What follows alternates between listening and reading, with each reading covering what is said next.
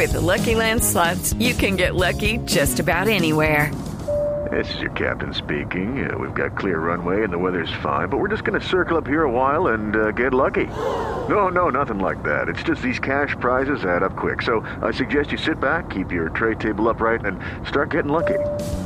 Play for free at LuckyLandSlots.com. Are you feeling lucky? No purchase necessary. Void where prohibited by law. 18 plus terms and conditions apply. See website for details.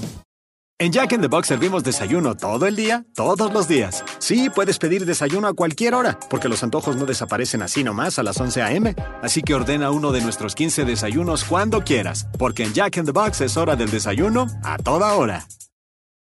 Mary redeemed a $50,000 cash prize playing Chumba Casino online. I was only playing for fun, so winning was a dream come true. Chumba Casino is America's favorite free online social casino. You too could have the chance to win life changing cash prizes. Absolutely anybody could be like Mary. Be like Mary. Log on to ChumboCasino.com and play for free now. No purchase necessary. Void where prohibited by law. 18 plus terms and conditions apply. See website for details. The voice in the preceding commercial was not the actual voice of the winner. Hola. En este episodio conoceremos una serie de testimonios de personas LGBTIQ que fueron víctimas de violencia durante el conflicto armado. Narran torturas, violaciones, homicidios y desplazamientos. Advertimos la presencia de contenido sensible en este episodio y recomendamos discreción. Recuerdo que el 26 de junio de 2019, cuando todavía cursaba la carrera de comunicación social, una profesora nos propuso ir al primer encuentro por la verdad que se realizaría en el Teatro Adolfo Mejía de Cartagena, a unos cuantos metros de la universidad. Estuvimos de acuerdo y caminamos en grupo hasta allá. Cuando llegamos estaba oscuro, casi lleno, y en la gran pantalla se veía el nombre del evento junto al símbolo de un numeral con un corazón en la esquina superior izquierda. Mi cuerpo dice la verdad, se llamaba. Nos sentamos en un palco, con los brazos y la barbilla recostados sobre el barandal para ver mejor. Después de unos quince minutos, empezó el encuentro.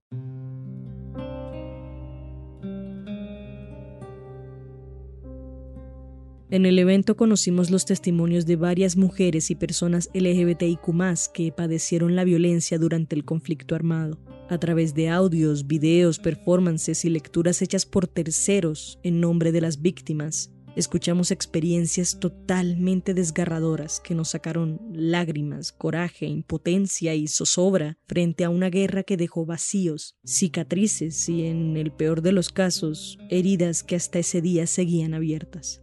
Hoy, tres años después de aquel día que me reafirmó la necesidad de dignificar a las víctimas desde la verdad, la justicia, la reparación y la no repetición, en Impertinente decidimos sonorizar siete casos que la Comisión de la Verdad reveló recientemente en su informe final. Estos testimonios de víctimas LGBTIQ fueron reunidos por Pilar Cuartas, periodista del Espectador del capítulo de género del informe. Esto es Impertinente. Mi nombre es Paula Cubillos. Quédense con nosotros. Yo tenía 12 años. Uno de ellos se enamoró de mí. No sé el nombre, porque nunca lo dijo. Siempre lo conocí como el mono. Me llevaron para una finca en donde me tuvieron una semana. Me estrujaron, me violaron por ambos lados. Tuve un embarazo pero me hicieron abortar. Me violaron varios. No fue nada más él. Me tenían encerrada en una habitación. A donde íbamos, me sacaban en camionetas blindadas. Lesbiana de Valledupar y víctima en 1997. Era un domingo por la tarde. Esa vez eran dos encapuchados. Yo creo que fue Dios o mi madre quien me iluminó para que me saliera de ahí, cuando llegaron a matarme. ¿Qué es que porque yo era un sapo? Para mí la razón era ser gay, homosexual. Yo peluqueaba a los soldados. Entonces me tildaron de sapo de ellos y por eso fue que le echaron candela a la peluquería y al almacén, y me tocó irme. Víctima de las amenazas de las FARC en Biotá, Cundinamarca, en 1995. Me reclutaron para supuestamente volverme hombre, porque no estaba bien visto un marica en el pueblo, porque uno iba a dañar a los demás. Luego sufrí violencia sexual y tortura. Aporreones, como dice uno. Primero me penetró ese comandante, que era una persona muy sádica y le gustaban los niños.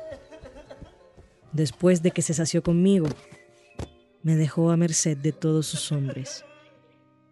Lideresa trans y víctima de un grupo paramilitar a sus 14 años en Lebrija, Cesar.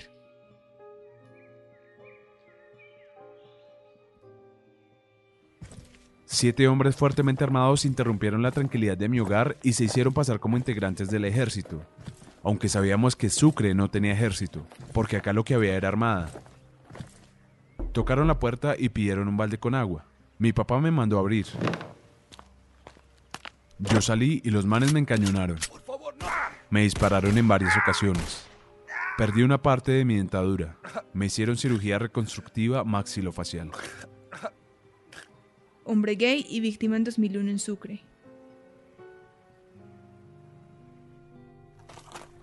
Me amarraron como caja. Y cuando me iban a vendar la boca, uno de ellos se bajó los pantalones. Yo estaba en cuatro, en el piso. Le alcancé a decir, hermano, si me va a violar, máteme, no me vaya a dejar viva. Cuando el otro también se bajó los pantalones, me manosearon, me tocaron mis partes íntimas. Lesbiana y sobreviviente de la violencia en Cauca en el 2000.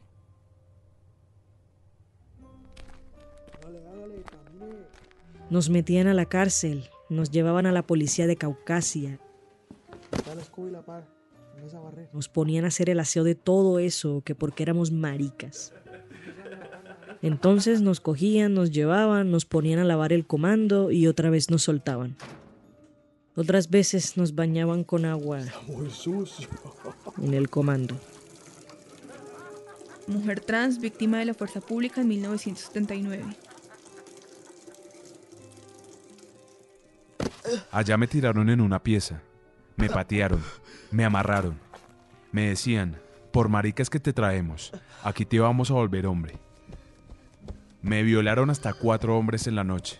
Me ponían un revólver, un fusil oxidado en la garganta y decían que si hablaba me mataban. Estuve ahí como tres meses. Perdí mi dentadura y tres anillos de lano.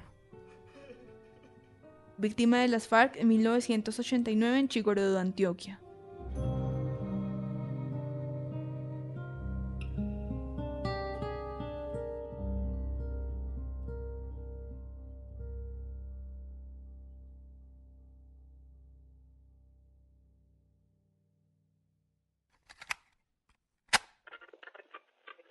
Este fue el episodio 33 de Impertinente, el podcast de opinión de El Espectador. Si quieres escuchar más, entra a www.elespectador.com o a tu plataforma de streaming favorita. Este capítulo fue realizado gracias al trabajo periodístico de Pilar Cuartas y la narración de Sergio Acevedo y Laura Salomón. Extendemos un agradecimiento y reconocimiento especial a las personas detrás de estos testimonios. La producción y edición estuvieron a cargo de Paula Cubillos. Big tobacco cigarette butts filter practically nothing and are made of microplastics that are toxic and cunning. More than 15,000 fibers lurk in every cigarette butt you see. Could they harm your families? Quite possibly. They could end up inside of you, your bodies, their prey. New studies even indicate possible links to mutations in DNA. An evil lie with a future's worth of harm. To the world, now you know, so sound the alarm. Learn more at undo.org.